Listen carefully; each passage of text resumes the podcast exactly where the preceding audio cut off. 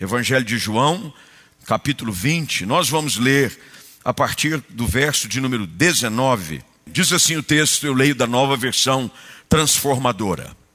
Ao entardecer daquele primeiro dia da semana, os discípulos estavam reunidos com as portas trancadas por medo dos líderes judeus. De repente, Jesus surgiu no meio deles e disse: Paz seja com vocês. Enquanto falava, mostrou-lhes as feridas nas mãos e no lado. Eles se encheram de alegria quando viram o Senhor. Mais uma vez ele disse: Paz seja com vocês. Assim como o Pai me enviou, eu os envio. Então soprou sobre eles o Espírito, dizendo: Recebam o Espírito Santo. Se vocês perdoarem os pecados de alguém, eles estarão perdoados. Se não perdoarem, eles não estarão perdoados. Talvez uma das coisas mais comuns a todas as pessoas é o fato de que nós tememos alguma coisa. Todos nós temos medo de alguma coisa. Até aqueles que se dizem corajosos diante de qualquer obstáculo, de qualquer situação, em uma ou outra circunstância, eles vão se deparar com algo que Deus colocou dentro deles, que é o medo. Ao contrário do que muita gente pensa, o medo necessariamente não é algo negativo. O medo pode ser um recurso para a preservação da própria vida com medo de algumas situações, com medo da velocidade alta de um carro, você diminui, com medo de chegar muito próximo de um parapeito baixo de um prédio de 30, 40, 50 andares, você chega com cautela. O medo, ele preserva a vida. O medo tem sido, inclusive, usado como um fator de preservação e zelo nesse período de pandemia com medo de contaminar-se, com medo até de contaminar outras pessoas mais frágeis, aqueles que estão no grupo chamado de comorbidade, nós nos protegemos mais. Evitamos estar em ambientes com mais pessoas sem máscara, higienizamos as mãos, procuramos ter todo o cuidado com medo de que alguém venha se infectar. Mas o problema é quando o medo começa a te controlar. Quando ele passa de ser um aspecto protetor para agir de uma forma pesada e quase que repreensora sobre a vida de uma pessoa. Quando você já não faz mais nada por causa do medo. O medo, na dose errada, ele faz muito mal na dose certa, dentro da nossa química, e nós somos é, uma composição química. Eu nunca fui bom nessas matérias de química, física. Para falar a verdade, eu nunca fui bom em nenhuma outra matéria. O meu negócio era mais história, porque eu sempre gostei de contar a história. Então, a minha matéria preferida era história e geografia. E física e química nunca foram é, assim, minhas especialidades. Mas eu me lembro daquelas tabelas, aquela bendita tabela, aonde você tinha a composição dos agentes químicos e que você tinha que decorar aquilo. E confesso a você que se tem uma coisa que me traz total alívio é saber de que eu nunca mais precisarei olhar para uma tabela daquela desde que eu saí da escola, na época de colégio, há muitos e muitos anos atrás. Mas nós somos uma composição química. Não sei quantos sabem, mas dizem que 70% do corpo humano ele é formado por água. Tanto que se você está um pouquinho acima do peso, não é que você está gordo, você está com muita água. É muita água, o seu galão está muito cheio. Então você precisa dar uma esvaziada no galão, porque o seu galão ele está muito grande. Você está praticamente uma fonte de águas. Mas nós somos uma composição química, e nessa química, Deus colocou funções específicas para cada um desses agentes, inclusive nos aspectos emocionais, cerebrais, adrenalina que nos faz reagir e reagir diante de situações de perigo. E nessa composição química, o medo entra também dentro da dose certa para cumprir o seu papel.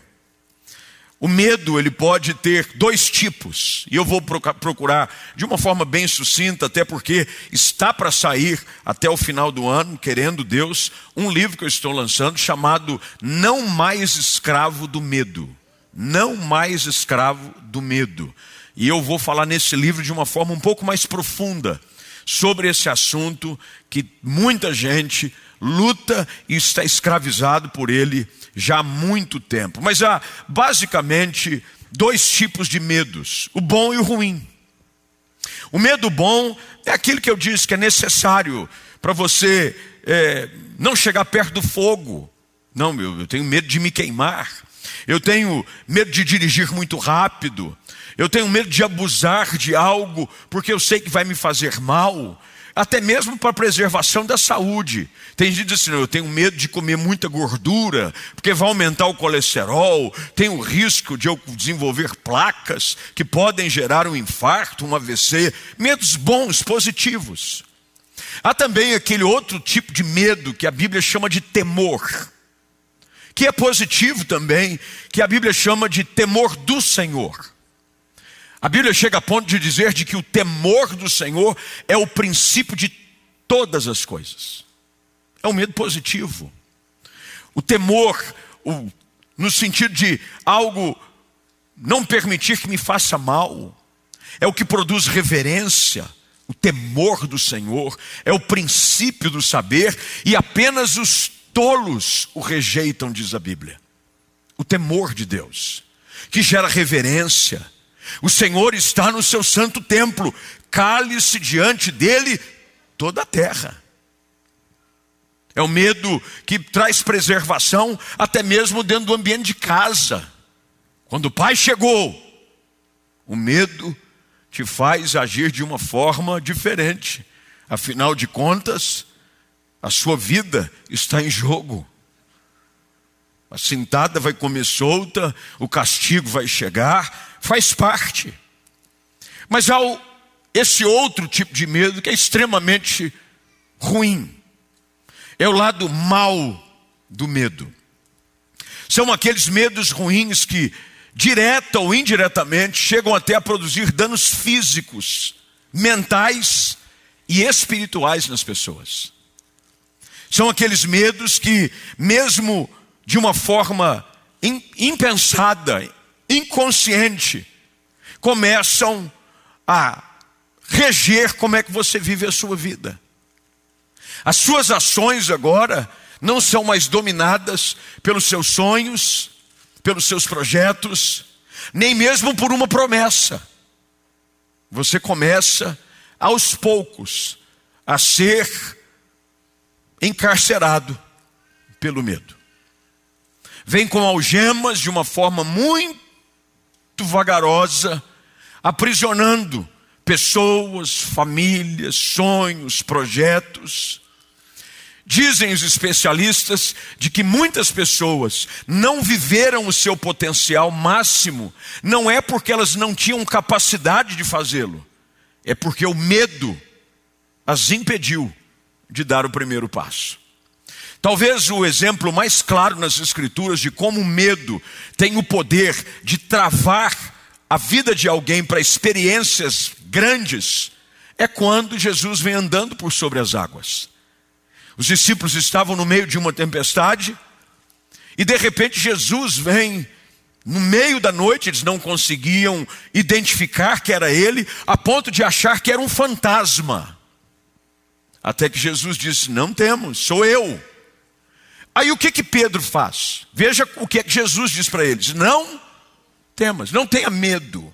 Não permita com que o medo domine as suas ações e as suas escolhas. Sou eu. O que que Pedro faz? Se é o Senhor, anda me ter contigo sobre as águas.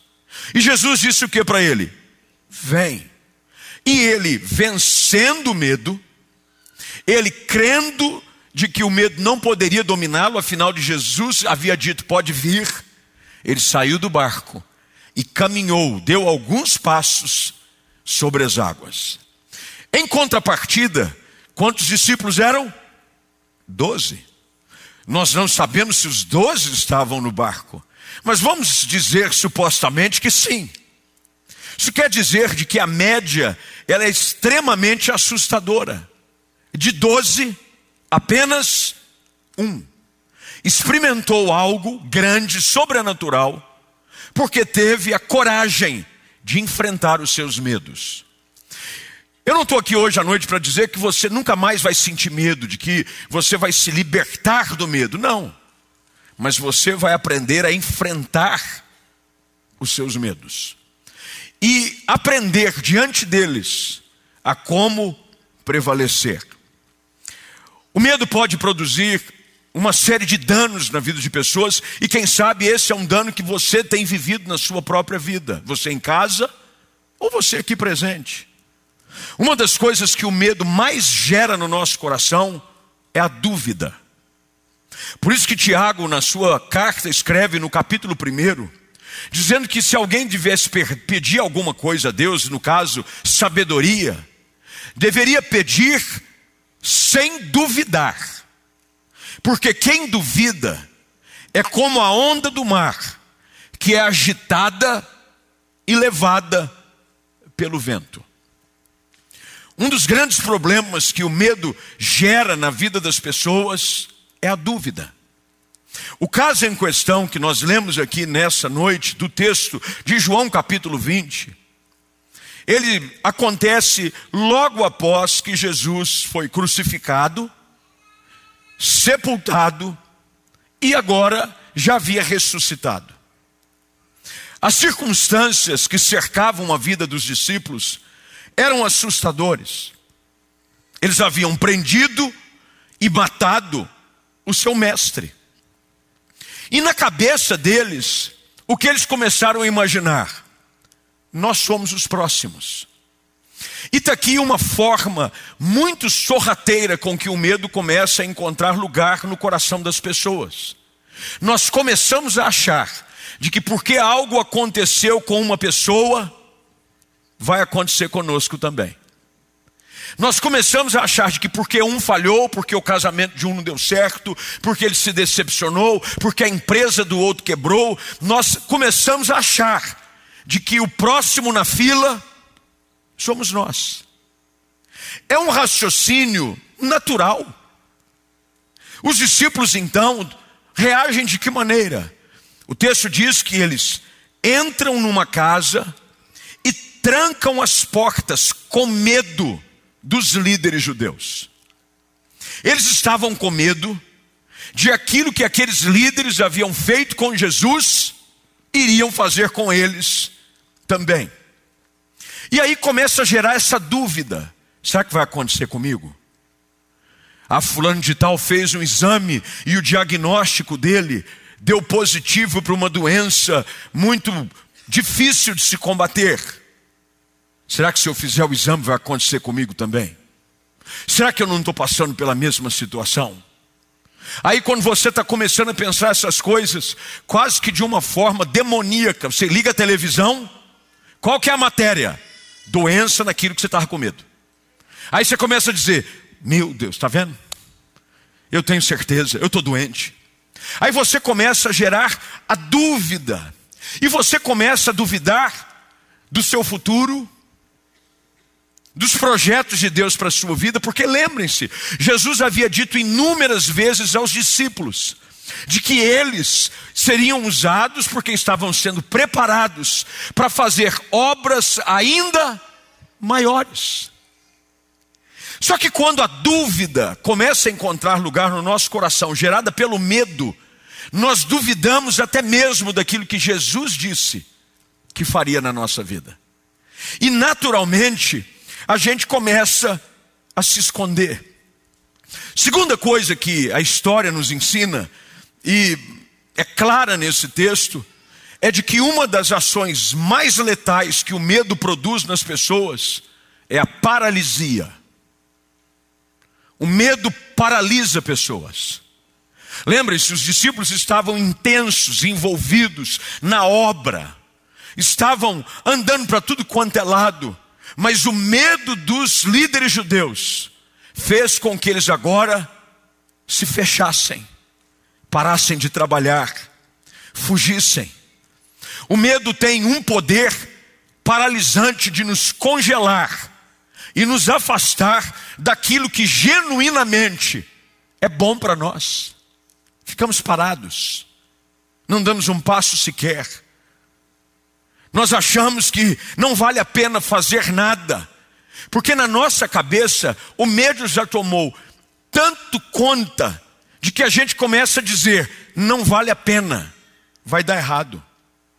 E a gente não faz nada. Tem gente que nesse período de pandemia não fez nada. Ontem eu saí para tomar um café com alguns pastores e conversamos um pouco, são amigos queridos, aquele tipo de conversa que você conversa assim para jogar conversa fora e não está nem aí. Sabe, você já conversou com alguém, é, não tinha enredo nenhum, não tinha agenda, e começa a conversar, e a gente dá risada e tudo mais, e nós começamos a, a falar ontem de como pessoas, nesse período de crise, romperam. Um deles disse que uma dupla, acho que era uma dupla sertaneja, e se eu tiver errado aqui, me desculpa os detalhes, mas parece que numa dupla sertaneja, por conta da pandemia, os shows pararam. E um da dupla sertaneja recebeu a proposta de um amigo em comum da dupla. Está confuso ou não? Da dupla, da dupla, da dupla, da dupla, que é a dupla da dupla. Bem, é um amigo da dupla. Em comum, e disse: Olha, eu estou aí com uma oportunidade de fazer máscara. Máscara, máscara cirúrgica. Um deles disse assim: Ah, eu estou dentro, está sem show, não está fazendo nada. Eu estou dentro, eu vou para dentro. O outro disse assim: Não, não estou sossegado. Daqui a pouco passa. Aí eles foram participar de um canal de entrevista, desses canais de entrevista que tem, e os dois participaram. E o entrevistador perguntou: E aí, você que começou a fazer máscara? Então, nós estamos vendendo 30 milhões de máscaras por mês. Aí perguntou para o outro: E você? Não, eu estou quebrado. Nesse período, o medo é uma das estratégias mais letais que o diabo usa para te atrasar, para não deixar você avançar, porque ele te paralisa. Já viu quando um cachorro vai atacar alguém? Normalmente o que você faz? Tem gente que acha que vai correr. Não é verdade. Você fica o quê? Você trava. Você fica paralisado. Gente vê barata. Uma barata! Trava. O medo produz isso, te impede de viver o melhor de Deus para a sua vida. Terceira coisa que o medo produz, eu estou aqui falando apenas da, do, do, mal que o medo produz, mas eu vou ainda falar, tenha paciência um pouquinho, sobre como é que você pode se livrar disso. Terceira coisa que o medo produz é a sensação de fracasso contínuo. Nós precisamos ser sinceros, na maioria das vezes, quando nós optamos ser controlados pelos nossos medos, nós acabamos sendo responsáveis pelos nossos próprios fracassos. O único culpado foi você. Porque você deixou com que o medo determinasse quais seriam as suas escolhas. Na maioria das vezes, obcecado e controlado pelos medos, nós criamos aquilo que nós mais tememos. Uma das frases que Jó usa no livro que conta a sua história é isso: o mal que eu temia, esse me sobreveio. O mal que eu temia, nós é que alimentamos os nossos fantasmas. A gente começa a achar que não vai acontecer, de que o casamento não vai dar certo, e de que a gente acha de que nasceu para dar errado. Começamos a criar um roteiro de fracasso. O medo também terceiro ou quarto lugar, que eu estou correndo quanto tempo, tem um relógio enorme aqui na minha frente. É, ele também prejudica os nossos relacionamentos. Como pastor, ouvindo tanta gente nesses, estou indo para 27 anos, no final do ano de ministério, eu aconselho muita gente com casamento destruído, com gente sem nenhum propósito, e a maioria, arrasadora das vezes, o medo é sempre um problema central. Medo. Medo. Faz mal para os relacionamentos. Não tem nada pior do que você andar do lado de uma pessoa medrosa. Nem para ir no parque de diversão presta. Porque você quer andar na montanha russa. E o medroso diz assim: Eu só vou no chapéu mexicano. chapéu mexicaninho? Só. O medo, quando você se relaciona com pessoas medrosas, eu conheço casais que não foram para frente, o casamento naufragou, porque o medroso roubou os sonhos da outra pessoa. O medo, queridos, é esse outro ponto que eu quero dizer aqui, eu já até perdi a conta, acho que é quarto. O medo é contagioso. Um dos maiores exemplos das Escrituras quanto ao perigo destruidor do contágio do medo se dá quando Moisés manda doze espias para observar a terra prometida. Dois deles voltam com uma percepção de pensam, vamos vencer, Deus vai nos entregar, nas mãos, Deus vai os entregar nas nossas mãos, nós vamos vencer. Só que dez deles contaminaram todo o povo.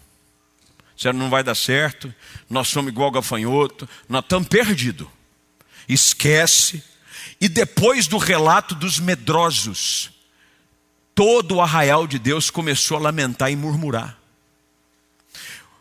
Lembra-se de quando Deus chama Gideão para libertar o povo da opressão dos midianitas?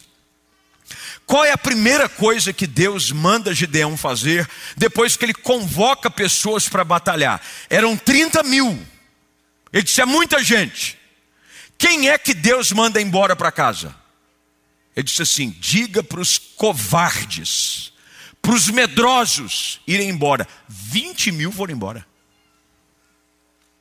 Isso quer dizer, dois terços De cada três, dois fogem. Ele é contagioso. O medo faz mal, o medo contamina quem está perto de você. Empreendimentos não vão para frente, sonhos não vão para frente, relacionamentos não vão para frente, porque andar com gente medrosa faz mal. E tem gente dizendo assim, pastor, eu não sei porque meu relacionamento nunca vai para frente. Você é medroso. E ninguém quer andar com gente medroso. Medo de coisas que nada tem a ver. Há uma estimativa feita por estudiosos, gente especialista, de que 80% das coisas que você teme jamais vão acontecer com você. Jamais. Jamais. Os outros 20, 10% pode ser que venha acontecer. Então isso quer dizer de que 90% dos seus medos não tem fundamento nenhum. Nenhum. Como é que a gente vence esse medo? Como é que a gente supera esse medo? Bem, Jesus é aquele que liberta do medo. O perfeito amor lança fora todo medo. Os nossos medos só podem ser vencidos pela ação de Deus na nossa vida. Então eu coloquei aqui, eu tenho oito minutos, segundo o, relógio aqui na minha frente. Como é que a gente vai colocar em prática essa palavra? Porque o diabo é especialista em aprisionar com medo, mas Jesus é o especialista em libertar pessoas do medo. E quando você vai até Jesus, quando você conhece aquilo que ele pode fazer, você descobre que ele é muito mais poderoso do que tudo aquilo que o diabo tentar fazer contra a sua vida. O que eu quero que você entenda aqui hoje à noite, você que está em casa, é que o teu futuro, aos olhos de Deus, é maravilhoso. É isso que Deus olha para você e diz: o seu casamento, a tua vida profissional, tua vida sentimental, da tua vida espiritual, Deus tem sonhos extraordinários para a sua vida. O teu futuro em Deus é glorioso. Mas o diabo está querendo te convencer do contrário. Mas lembre-se, ele é o pai da mentira. Tudo aquilo que o diabo diz é mentira. Então, se ele está dizendo para você, você nunca vai dar certo, você não vai conseguir, você não vai conseguir fazer com que esse casamento prospere. A sua empresa, ela vai falir. É mentira. Por isso que quando Jesus vê que os discípulos estão trancados, o que, que ele faz? Ele vai para o meio deles. E aqui a gente aprende uma coisa: para vencer os medos, para superar os medos, há uma coisa vital que todos nós precisamos fazer. Primeiro, controlar o que a gente pode e deixar o resto na mão de Deus.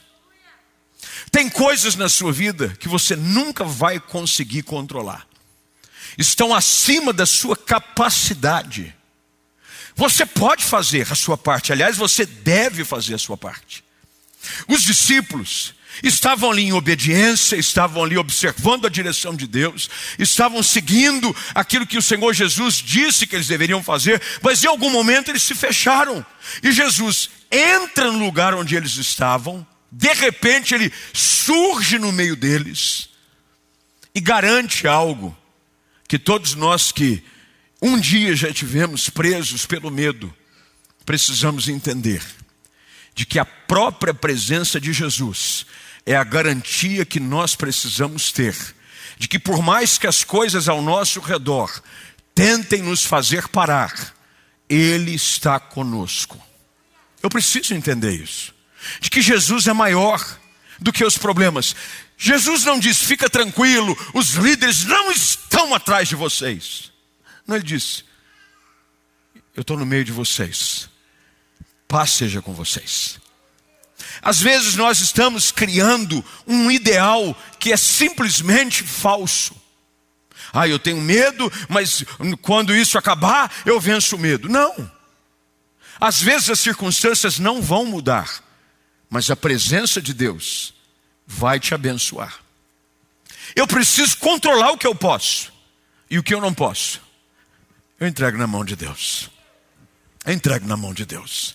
Deus vai me ajudar. Há uma frase de um americano, especialista em liderança, ele diz o seguinte: que o medo preocupante, desacelerado, ele afeta a nossa saúde, ele encurta os nossos dias e deixa a nossa visão turva. Olha que coisa. Tem gente que está doente por causa do medo, síndrome de pânico, transtornos frequentes de ansiedade. E o diabo está cada vez mais aprisionando pessoas assim. Eu vou te contar por que, que é que eu decidi escrever esse livro, Não Mais Escravo do Medo. Eu não estou falando aqui algo teórico para vocês, eu estou falando de algo que aconteceu comigo. Porque às vezes você olha para alguém, você vê, não, o pastor está ali pregando, ele nunca enfrentou medos, ele nunca passou por lutas. Engano seu. Quando estávamos vivendo o calor da pandemia, mais intenso, no olho do furacão, não podendo ter culto, uma série de situações, pessoas morrendo da igreja, o medo quis tentar me controlar. Confesso a você que muitas vezes eu vim para esse púlpito, falava para uma câmera, e por dentro a ansiedade estava querendo me matar. Porque dizia: como é que vai ser? A igreja nunca mais vai ter gente. Esquece. Nunca mais. Esse negócio da pandemia não vai acabar. Está vendo que o outro morreu? Aí, como eu disse, eu estou aqui pregando, chegava a notícia. Você ficou sabendo que pastor fulano de tal morreu? O que, que o diabo vinha e dizia? Você é o próximo. Abre teu olho. Teu nome já está na lista. Aí a gente dizia, meu Deus. E o medo começou. E a gente precisa buscar socorro. Não tente vencer os seus medos sozinhos. Às vezes, numa boa conversa, com um bom amigo, às vezes, um café numa tarde de segunda-feira é a melhor terapia que você pode fazer para vencer os seus medos. Às vezes, nós ficamos presos dentro dessa situação e nos trancamos do lado de dentro, porque veja só, o medo nos faz nos trancar do lado de dentro, as pessoas não conseguem ter acesso a gente, a gente se isola, a gente se tranca. Mas que bom é saber de que Jesus vem. Jesus se põe no meio. E Jesus diz: paz seja com vocês. O que Jesus está dizendo é: para vencer o medo, você precisa permitir com que a paz de Cristo governe o seu coração. Apenas quando a paz de Cristo, que excede o entendimento, que o mundo não pode dar, não é aquela paz que vai tudo bem, está tudo certo em casa, as contas estão pagas, não tem nenhum problema, tudo é uma maravilha. Meu irmão, nesse contexto, qualquer um tem paz. Eu estou dizendo é você ter paz, mesmo quando lá de fora há uma ameaça, como havia como, contra os discípulos. Vocês são próximos. Na lista, matamos Jesus. Abre o olho, o medo foi tão grande por parte de Pedro, de que ao redor de uma fogueira ele negou Jesus três vezes. O medo faz com que às vezes nós neguemos as nossas próprias convicções. Segunda coisa que a gente precisa é perceber e entender que Deus está no controle. Nada fugiu do controle de Deus. Você sabe por que, que às vezes a gente acha que o medo é maior? É porque a gente cai no erro de achar que um dia nós já tivemos controle de alguma coisa. Deus está no controle. A visão que Isaías tem, capítulo 6 do livro de Isaías, no ano da morte do rei Uzias, o ano da morte do rei. Trono vazio, isso quer dizer, não havia quem governasse. Indefinição quanto a futuro. Olha a visão que o profeta tem. No ano da morte do rei Uzias, eu vi o Senhor assentado no seu alto e sublime trono. O que é que nós precisamos entender? É de que por mais que as situações ao nosso redor estejam dizendo, e agora? Bolsa disparando, o dólar incontrolável. Olha a situação dos preços das coisas. Você vai comprar um botijão de gás, você tem que fazer um financiamento. Como é que você vai cozinhar? Um monte de gente, e isso é assustador e triste. Em alguns lugares, famílias pobres voltaram a cozinhar com fogo a lenha. Lenha! Não tem o que comer.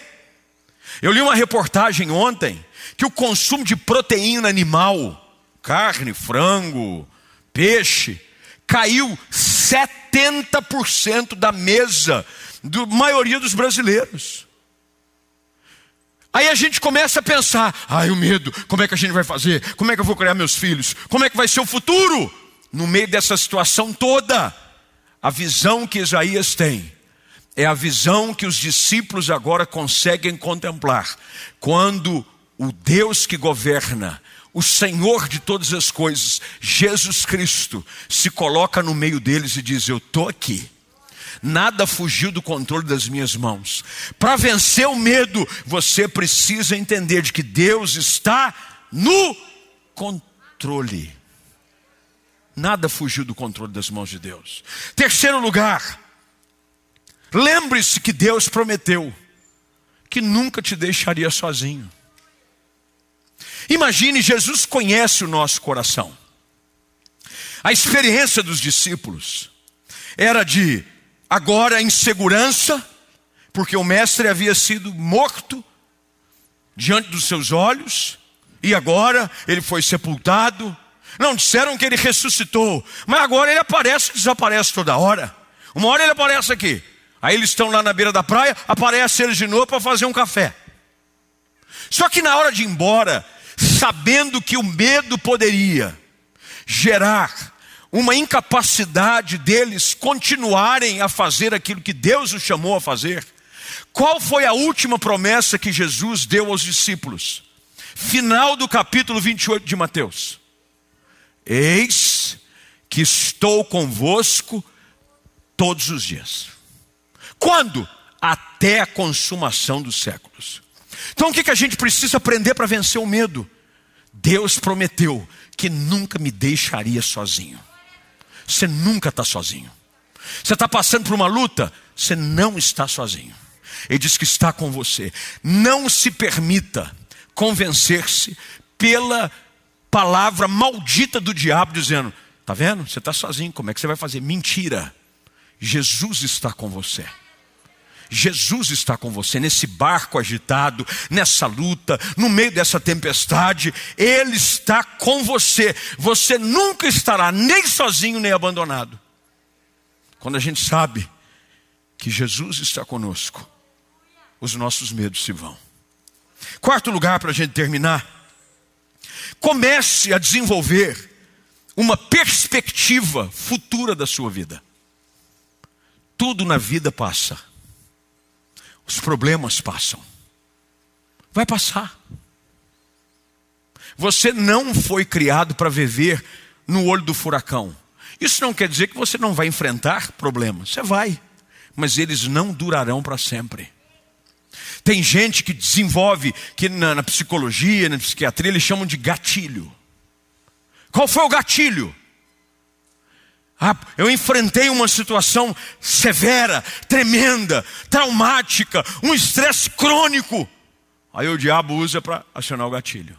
Ou mesmo seu organismo, porque nem tudo tem a ver com coisas espirituais.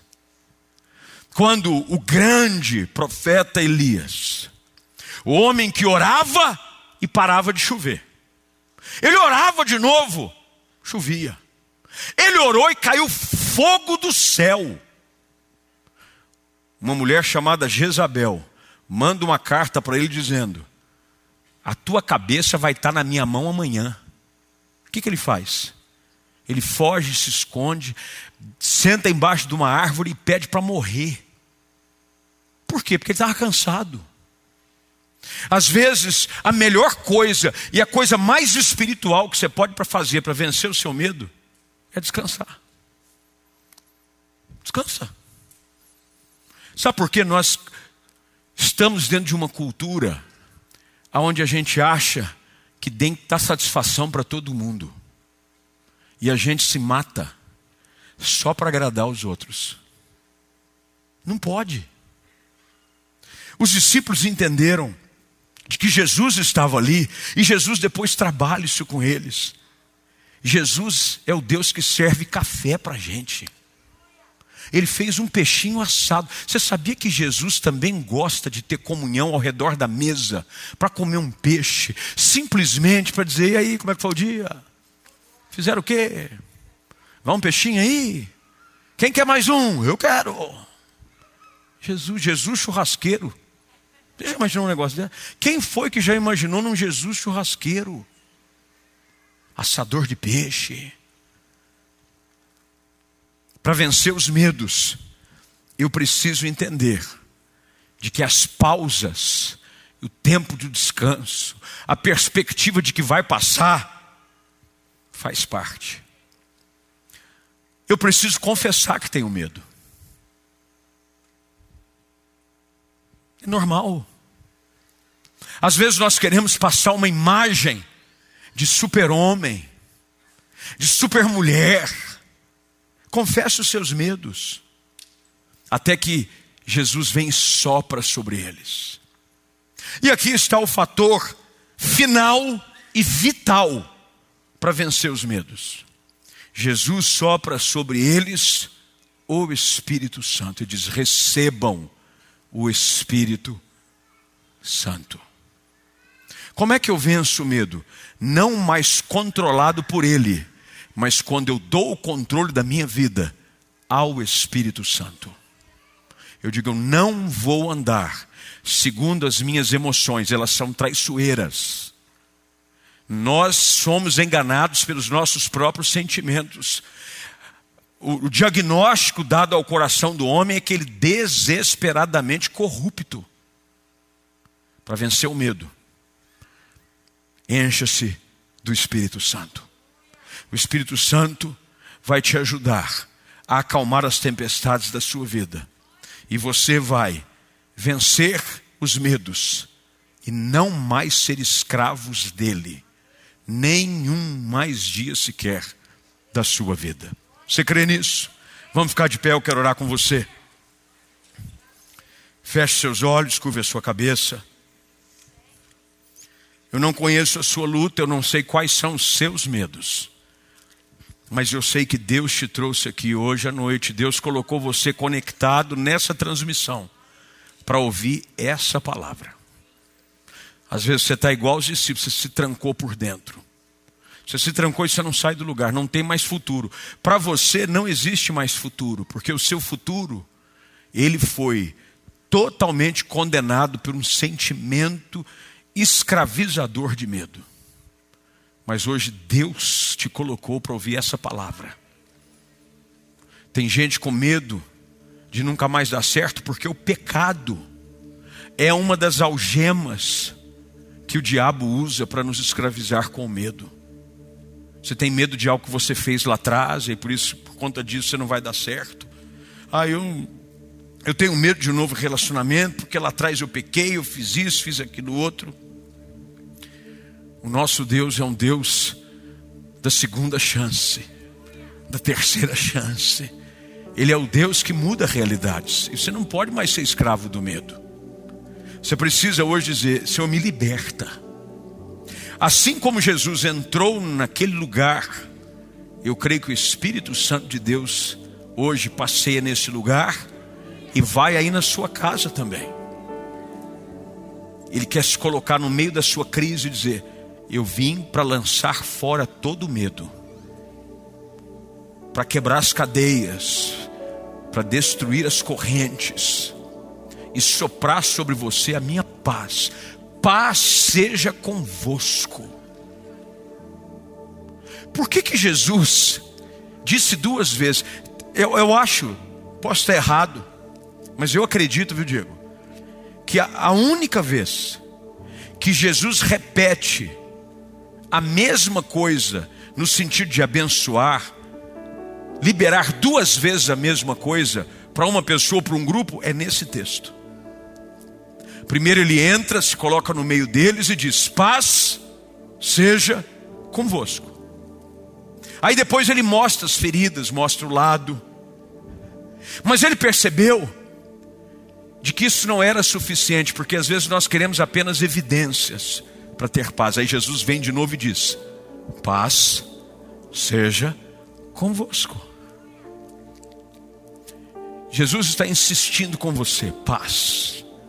Paz seja sobre a sua vida. Eu creio que Deus hoje está liberando sobre a sua casa, sobre o seu coração, uma palavra de paz. Paz seja sobre a sua vida, paz seja sobre a sua casa, paz seja sobre o seu coração todo espírito de medo cai por terra hoje à noite. Pessoas que estão aqui escravizadas serão libertas pelo poder da presença de Jesus Cristo. E você vai receber o sopro de Deus sobre a sua vida. Sopro de vida, sopro de novas coisas. Diz: recebam o Espírito Santo. Texto não traz detalhes,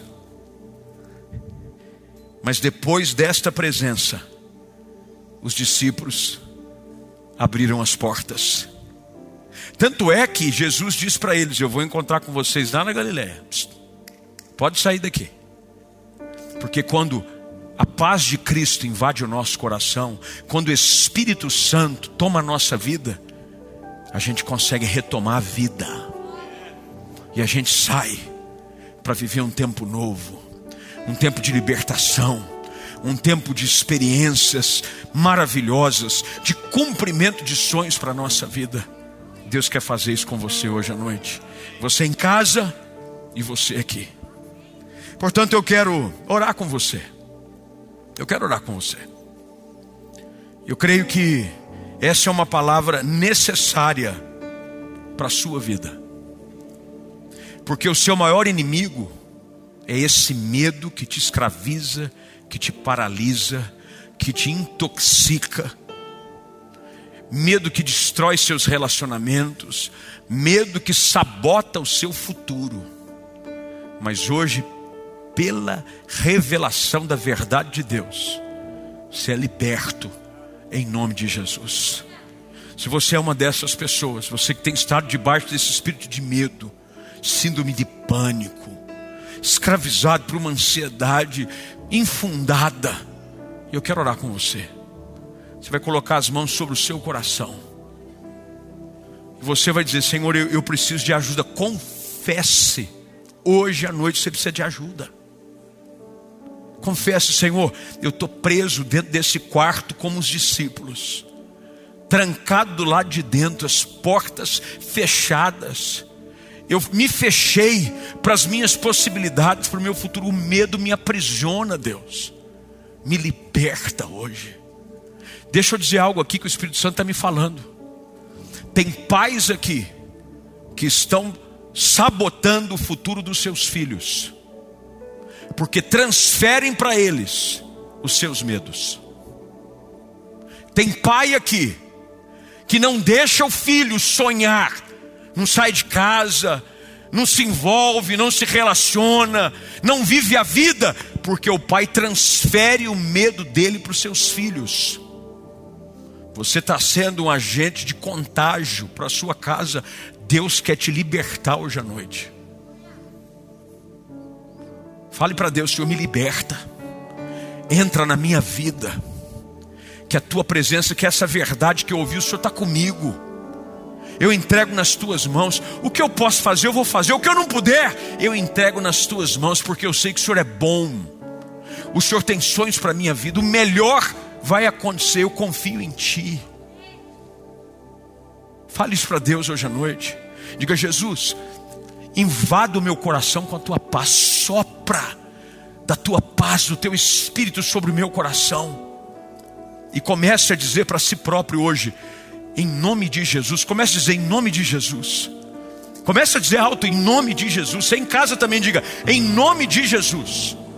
Eu rejeito todo medo, toda cadeia, todo laço que me aprisiona, que me deixa paralisado.